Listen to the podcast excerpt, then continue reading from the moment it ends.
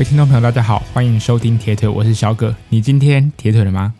那不知道大家最近有没有跑去买威力彩？因为威力彩已经连续四十期都共估，没有开出头奖，所以建议大家不妨试试手气。那这这集刚开始就先稍微跟大家来聊一下，说，诶，如果到底真的不小心中了头奖，或是你自己本身是非常非常有钱，那你又想在铁人三项或是长距离耐力运动上有更好的表现，那你应该怎么做？好，那基本上呢，如果你中了二十亿，那我自己先建议你先做一个资产的分分配。那简简单来说，就是我就会把三亿元啊，你可能投入在台湾的市场，那把三亿元投资在国外的股票市场，那剩下的钱你就可以好好来做运用啊。你把这些钱先分配到股票市场上，每个月每年的配息给你，就有花不完的钱了。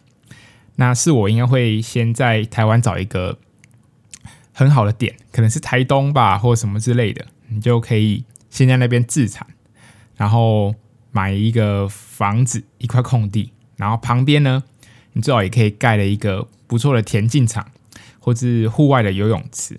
那除了在台湾自产以外呢，我会想说也到国外。那国外我觉得有几个点比较好，像是加州不错。那我自己比较偏好的是澳洲或是纽西兰，因为刚好是在北半球跟南半球嘛。北半球夏天的时候，那如果天气太热，我们就可以移居到南半球来做训练。那那边的风景也是真的是太美。然后澳洲政府跟纽西兰政府对于防疫这件事情也是看得非常重，但他们目前也是倾向就是在户外运动还是可以脱口罩，所以。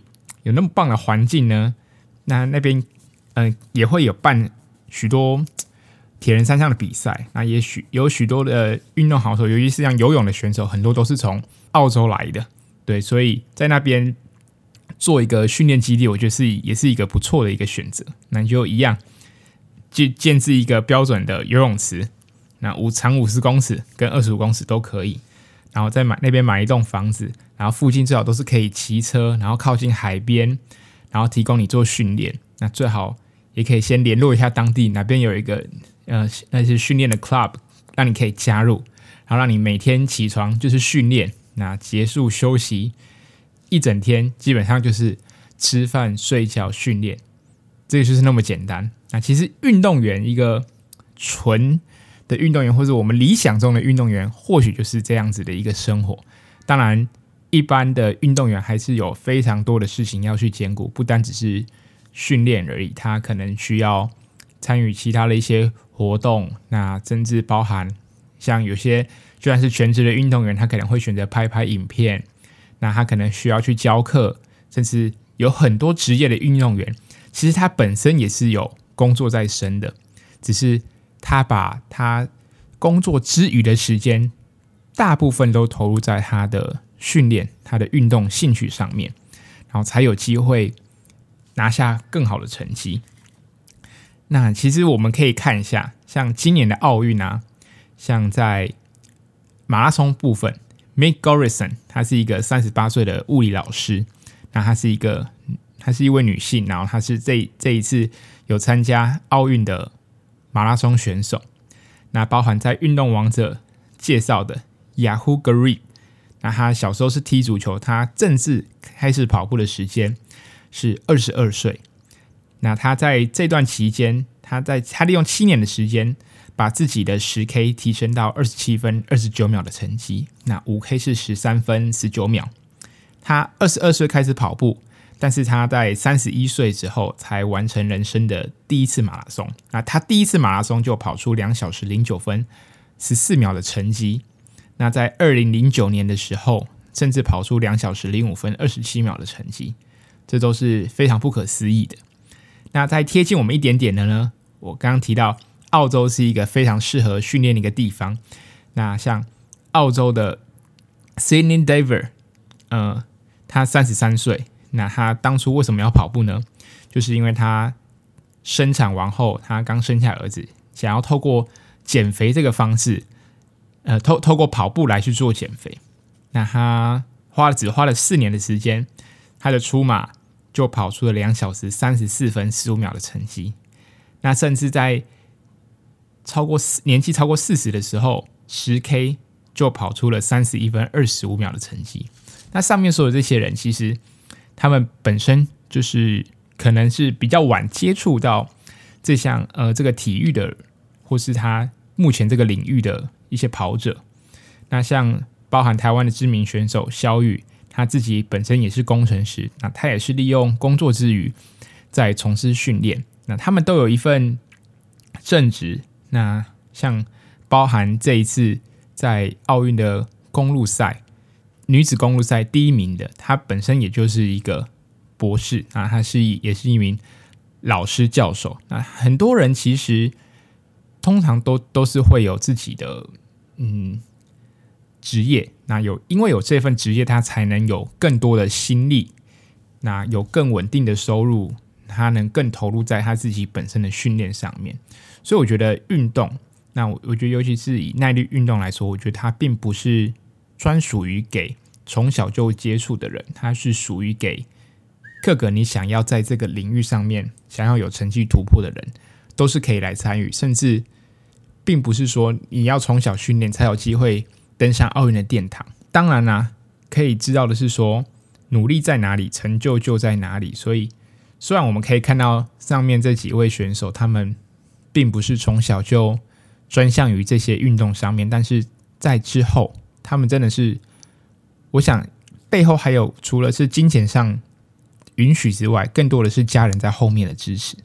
那其实从以前到现在，过去的奥运，尤其是刚开始的奥运，它其实是鼓励非职业运动选手。那时候还没有所谓的职业选手这样子的一个名词出现。那当初的。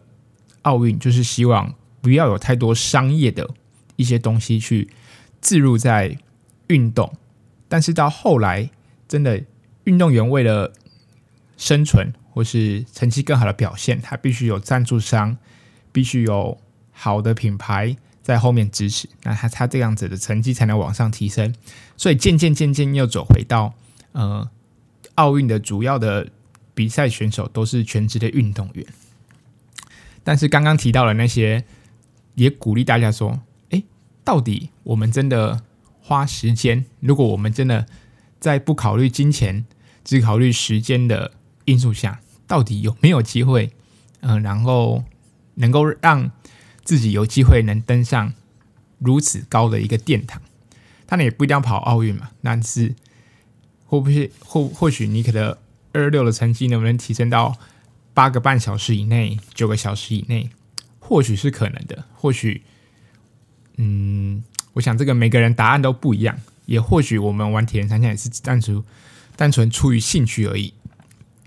那回到刚刚说要买什么，我就想切入今天的主题。那这一集主要来跟大家讨论说，诶，一般人啊，我们玩铁人三项，大家都会好奇说，到底要先买公路车呢，还是买山铁车比较好？那前。前一阵子也有人问过我这个问题，那我就我的观点来回答。那首先呢，会有这个问题，那最主要就是因为我们的预算不够嘛。如果我们有一个富爸爸呢，或是我们没有金钱上的问题，就不会有这种要到底要先买公路车还是先买三铁车的问题。当然就一起买啊。所以会有这个问题，通常都是因为预算不够。那我先假设每个人都是以预算不够来。面对这个问题，好了，那我先假设我们都是要在铁人三项这个运动项目上走很久，因为铁人三项真的不是练一年两年就能有很好的成绩，能够大幅度的突破。当然，刚开始接触一定会有很多初学者效应，诶，好像刚开始，诶，尤尤其是游泳吧，或是单车，只要有练，那长期长跑。不需要太多的课表加入，不太需要太多周期化的训练，我们就能看到成绩上有一定幅度的进度。因为毕竟这个是属于耐力运动，你你的时间花在哪边，你的成就就在哪边。所以你投入的时间越多，相对你的回馈也会越多。但是这个三铁的这个运动是要走长期的，当你走到可能第三年、第四年，你没有透过一些其他的方法。继续让投入在训练当中，你可能你的成绩就会做停滞，所以我觉得，首先最重要的就是你要对这个公路车、单车产生兴趣。那有兴趣之后呢，你才能有机会把你的体力练好，然后在有好的体力之后，再去升级你的装备。就跟我们买跑鞋一样嘛，我们刚开始接触路跑，我们不会考虑到这道到底要买碳板呢。那我们一般就是买，诶，训练用的比赛鞋，那大概可能两两三千块，甚至。呃，像是美津龙或者亚瑟斯在台湾的量是相对的比较便宜，那我们一般入手也会考虑，呃，一千多、两千块的入门款就可以跑鞋，就先跑出兴趣。那在台湾，在对于骑公路上、公路车上的来说，环境虽然并不是非常的友善，但是其实我们能选择的路线是非常的多，像。在台北，你买了一台公路车，你就先可以先从河滨开始。你光骑河滨就可以骑超过四五十公里、五六十公里都都非常的 OK。那当你河滨骑腻了，你想骑山，你可以从中社开始啊，风贵嘴、阳明山、北海岸到环大台北，很多很多的路线，甚至一日双北，光北部地区就已经爬不完，甚至何况。呃，大家呃买公路车一段时间之后，就会想开始哎去环岛，这都是非常非常很多很有趣的路线。你等等于是说，你买一台公车公路车，你就可以去很非常非常多的地方。所以我自己会先建议说，如果你要先买公路车，还是先买三铁车，我觉得还是先买公路车比较好，因为你有公路车，你能去的地方也比较多。当然，也不是说三铁车就不能爬山。但是相对起来，公路车骑公路车会比较好上手。那对于你的身体，对于你的身体的负担真的不会那么大，因为山铁车需要的姿势跟需要的一些动作是比较不那么人性化的。那相对于公路车来说，公路车还是比较符合人性的。毕竟山铁车真的比较算是。专门为比赛而诞生的一种车，那我觉得如果你预算再多一点点的话，我建议啦，买车前那还是去做一下 fitting。那一般来说，现在的车店就会有这种服务了。那当然也有专门在做嗯 fitting 的店家，像我自己是找台北的 Dynamic 那 Oliver 来帮我做这样的一个 fitting。那这个东西最好是在买车前就先去做。验，你先做，你才知道你要选择你适合的车架。当然，也不是每一个品牌的车架都符合你的身形。那这边稍微帮大家提一下，说，诶，fitting 的到底有什么样的好处，或它的流程大概是怎么样？因为部分听众可能他刚开始接触公路车的时候，并没有做 fitting 这样的一个服务。那这个东西是到我近三年、两年左右才比较多人。去认识的一个，算是一个科技一个主流吧。对，那它就是为了让我们人跟我们的单车能够达到人车合一的一个境界。那为什么要做这个？当然，因为每个人的身体构造都不一样，所以我们每个人的握把、每个人的曲柄，或是每个人身体的跨距都不一样，所以。我们的车子必须依照我们的身体结构、身体的柔软度来下去做调整。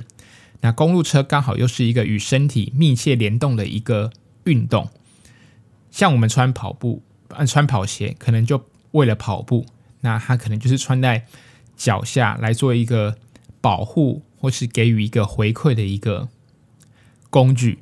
那甚至是游泳，游泳不用说，我们游泳的配件最基本的就是。泳裤、泳帽跟泳镜，最重要的还是身体跟水之间的感觉。但是公路车是与身体非常密切联动的，它，诶，它是可以做更改调整，让你的成绩能够往更高幅度来去前进。但是游泳没办法，跑步也没办法，它只能透过身体一次一次不断的练习，然后来去强化自身对这项运动的一个感觉。但是公路车是可以。透过机械上的改变、技术上的改变，然后来让我们的成绩能够有所提升，或是说，尤其是在我们长距离的骑乘，才能了解到我们 fitting 的好处。我们可能骑一个河滨，我们骑 U bike 就感还感觉不太出来说，哎，到底哪边会腰酸，或是哪边背会痛啊，哪边呃不舒服啊，或是说哎手会没力啊之类的。但是我们把时间拉长，把距离拉长，我们今天从台北骑脚踏车到台中，或是再骑远一点到台南好了。在这个长时间五到八个小时以上的骑乘，这个这样的一个距离，这样一个时间，我们可以就知道，哎，哦，原来我们骑超过多少的时间的时候，我们可能哪边会感到不舒服。那回到比赛，其实二二六像二二六的比赛，它可能呃一般人单车可能要骑到四个半小时，那是已经非常非常好的。那甚至到五个小时、五个半小时、六个小时都有。一百八十公里骑六个小时，均速三十，也算对一般人来说已经是非常的不容易。你骑六个小时，怎么可能不腰酸背痛？如果我们今天骑的不是公路车，而是三铁车的话，那可能不舒服的地方可能又会更多。所以建议大家，不论是你是先买公路车还是先买三铁车，fitting 是、呃、非常的重要。那当然，在第一次 fitting 的时候，时间一定会比较久，因为帮你。做的，嗯、呃，老板他可能要先知道你为什么要买接呃接触公路车，那你的目的在哪边？那去测量你的一些身体的柔软度，那测量你的身体的各个部位，然后来去帮你挑选出符合你身形或是你现在这样身体状态的一台车。那过程比较久了，我第呃基本上我记得应该要花到一整个上午的时间，有些可能。三个小时或是四个小时都是有可能的，也是因为 fitting，我觉得让我们可以更享受在骑车这个路上。很多很多时候就是因为，诶，骑车哪边哪边不舒服，可能就对这个东西没有产生太大的兴趣，而且有可能说因为不舒服，然后可能又需要换哪边需要换零件啊，哪边需要换配件，可能又会消磨我们的热情。对，那当然 fitting 这个东西是。动态的过程，它会随着我们的车龄，随着我们练习的增加，然后需要重新再去做一次的调整。那可能不止一次、两次，甚至是你有在接触，你有在持续运动，那持续让你的身体会随着你的训练而改变的话，你就是要持续做做 fitting。当然，现在部分的车店都有这样的一个服务啦。那我觉得找特定的店家也比较好，他可能做的比较仔细。那当然，他的缺点可能就是它的收费可能稍微比较贵了一点。但是我觉得刚刚提到玩三铁这件事情是一个长期的投资，所以多把预算花在飞艇上面，我觉得是非常的值得，还可以让你少花一笔冤枉钱。虽然可能第一次飞艇的价格可能加大约是一万两千块好了，但是如果你没有去做飞艇你。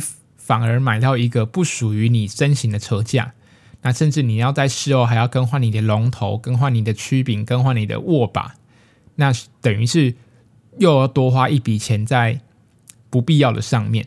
所以建议大家，如果你是刚买车之前，最好就要有机会做 fitting。当然，如果你是已经先买车了也没关系，你也是可以去找专门做 fitting 的人帮你做一些调整，然后让你的。姿势让你的动作能够更好，然后更符合这台车，然后让你的训练能够骑得更久。第一次买公路车的我自己会建议啦，就是既然我们的车，我们的预算都已经放在可能 fitting 上面，那我自己建议，如果你第一次可以买二手车就好。脸书上面有非常多有关于卖二手单车的一些社团，那里面的价格。真的是比市价而言来低的非常多，甚至可以在里边挖到很多宝。不论是从变速器啊，各个零件、各个配件，都可以从二脸书的二手社团发现很多宝物。多有耐心点，每天上网去找一下，然后把这个你看到你喜欢的二手的车架长度啊，它的宽度各是多少？你觉得诶，这是符合？看这个东西，你就要回传给你的的 fitter。问他说：“哎，这个可不可以买？那大家要怎么样组，可以组到符合我身形的？它也可以帮你省下非常多的经费。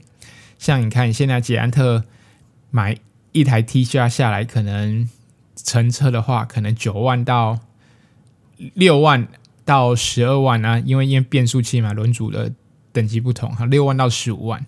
如果你买错一台车，你等于是要多花六万块的钱，多花五万块的钱在这个上面，所以建议大家还是先做做 fit。那像一台便宜的车，二手车好一点的，你可能三万多、四万、三万多可能就可以买，两万多就可以买到一个很不错的一个车价。那自己再去透过车店再去组装，可以也可以省下不少的钱。那当然，你可以收购二手的变速器，先买了组出一台适合你的车，然后开始做练习，然后开始到外面去骑车。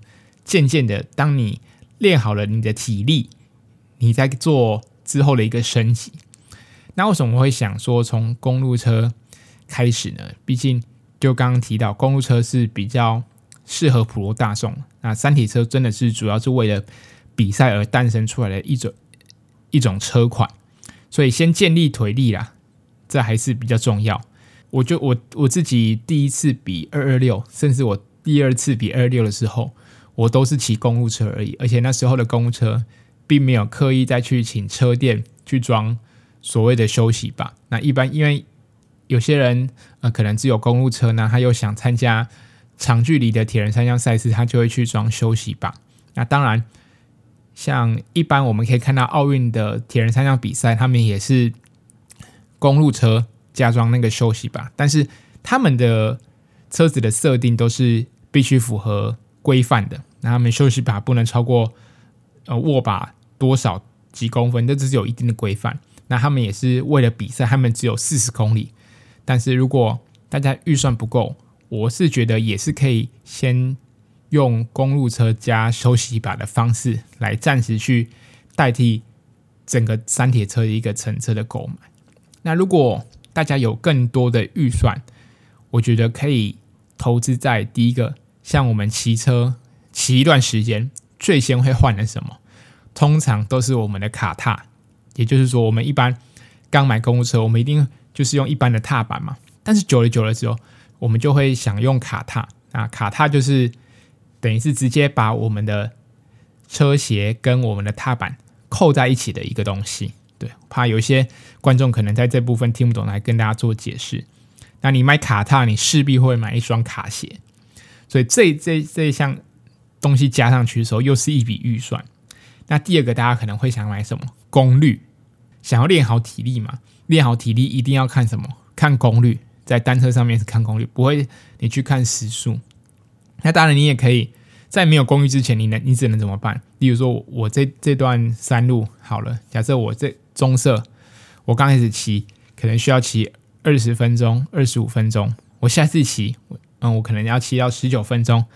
那再下一次骑啊，骑十八分钟，对不对？我们只能透过相同的路段来去计算，说我这段期间来会是不是持续的在进步。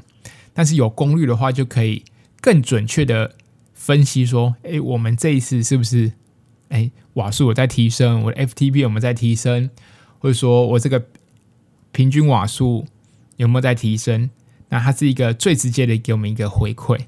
那有功率之后，大家又想想说，怎么奇怪？每次假日跟朋友出去骑车，他怎么都都被海放？怎么快到三点前，大家每个人都喷出去？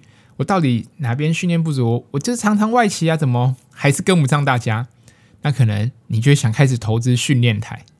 那有训练台的好处，在疫情前好像也有在也有在某期节目跟大家提到，就是训练台有很多好处嘛。你今天尤其是在台北，冬天基本上一个礼拜有三天到四天都是在下雨的情况下，那你冬那么冷，你又不想出门，一出门你要穿着车衣。卡鞋、安全帽，然后可能要有风衣，一套一套加上去。那出门就要花很多时间，那回来你还要花很多时间去清洗你的衣物。那有训练台，你只要事前先把一些水壶啊东西都弄好，隔天穿个卡鞋，开个城市，你就可以开始训练。这也可以省下非常多的时间。那尤其是对有在上班或者需要早出门的。车友来说，都是一个非常非常棒的一个发明。卡踏、功率器、训练台，那到后面为了骑帅一点，就会想把钱花在车衣啊、车库上面。这样子林林总总加起来，真的是为数不为数不小的一笔钱。所以刚开始还是建议大家，如果有资金，呃，车子建议可以先买二手的，尤其是上卡之后，一定会可能会摔三次。大家都说，哎，上卡摔三次之后就不会再摔了。这个听听就好，骑车还是要注意安全。所以我们可以知道，你要买车。你要买卡踏，你要买功率器、训练台、车衣、车库这些东西，林林总总加起来，可能十十万多块是跑不掉的。那甚至你公路车骑久了，你也是需要保养它。那你可能看，哎，别人怎么都骑那么快，平地骑的特别快，你就想，哎，开始看一下你的轮组，看一下你的板轮，看一下你的变速器，这些林林总总都是一笔花费。当然也是因为这样一笔花费，自行车产业才能持续蓬勃的发展。到现在，全世界的变速器也是属于缺货的一个情况。可以知道，其实单车这个交通工具在我们历史上已经算是非常久的历史，但是这个东西还是不断的一个进步。那为什么可以看到不断的科技啊？呃，技术还是不断的在公路车上可以看到。为了那些风阻，为了那些瓦数，每一年车商在做一些风洞测试，在花费上面都是投入了更多的心思，能让车架轻一点，能让选手快一点，都是他们努力的方向。所以，如果你是一个追求成绩的选手，当你骑公路车骑出了兴趣，你想要。让你的三铁的成绩更往上提升，那我就建议你可以就是再买一台三铁车，作为你比赛或是平常训练时来骑乘。那如果你觉得你买完公路车，你想要更自由，你觉得在公路车在公路上骑车还不太自由，那我就推荐你可以买越野车。现在买越野车也是可以玩。铁人三项的嘛，对不对？Xterra 就是一个非常棒的一个比赛。为什么还建议大家先买二手车？也是因为其实很多人可能第一次出去骑车就遇到爆胎，或是遇到一些机械处理状况，会让你很恼羞。你可能也会对公路车的热情消磨殆尽。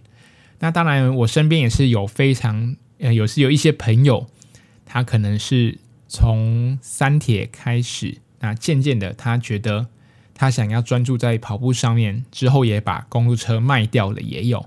当然，也有玩铁人三项玩到后面，或是你是跑步的选手，因为受伤然后开始骑车的也有。所以我觉得公路车是这样啦，他你买一台公路车，他不会一辈子都跟着你。那随着你的嗯，你的薪水多寡，或是你的预算，你对这项运动的一个投入。一定会影响到你买车的意愿，或是你想升级它的意愿。所以，还是总归一句话，呃，铁人三项是一个可以玩很久的一个运动。那建议大家买之前好好考虑清楚。那毕竟大家的预算可能都是有限的。那如何在有限的状况下先去做运用，就是一个大家可以值得思考的一个问题。那有刚刚提到，我会建议先买二手车，从卡踏、功率训练台开始做投资，渐渐的你再去选择看要不要买三铁车。这条路也祝大家可以玩得很久。那这一集的节目就到这边。呃，如果你喜欢我的频道，欢迎给我五星推爆或是留言，我都会看。谢谢大家，我们这一集我们下次见喽，拜拜。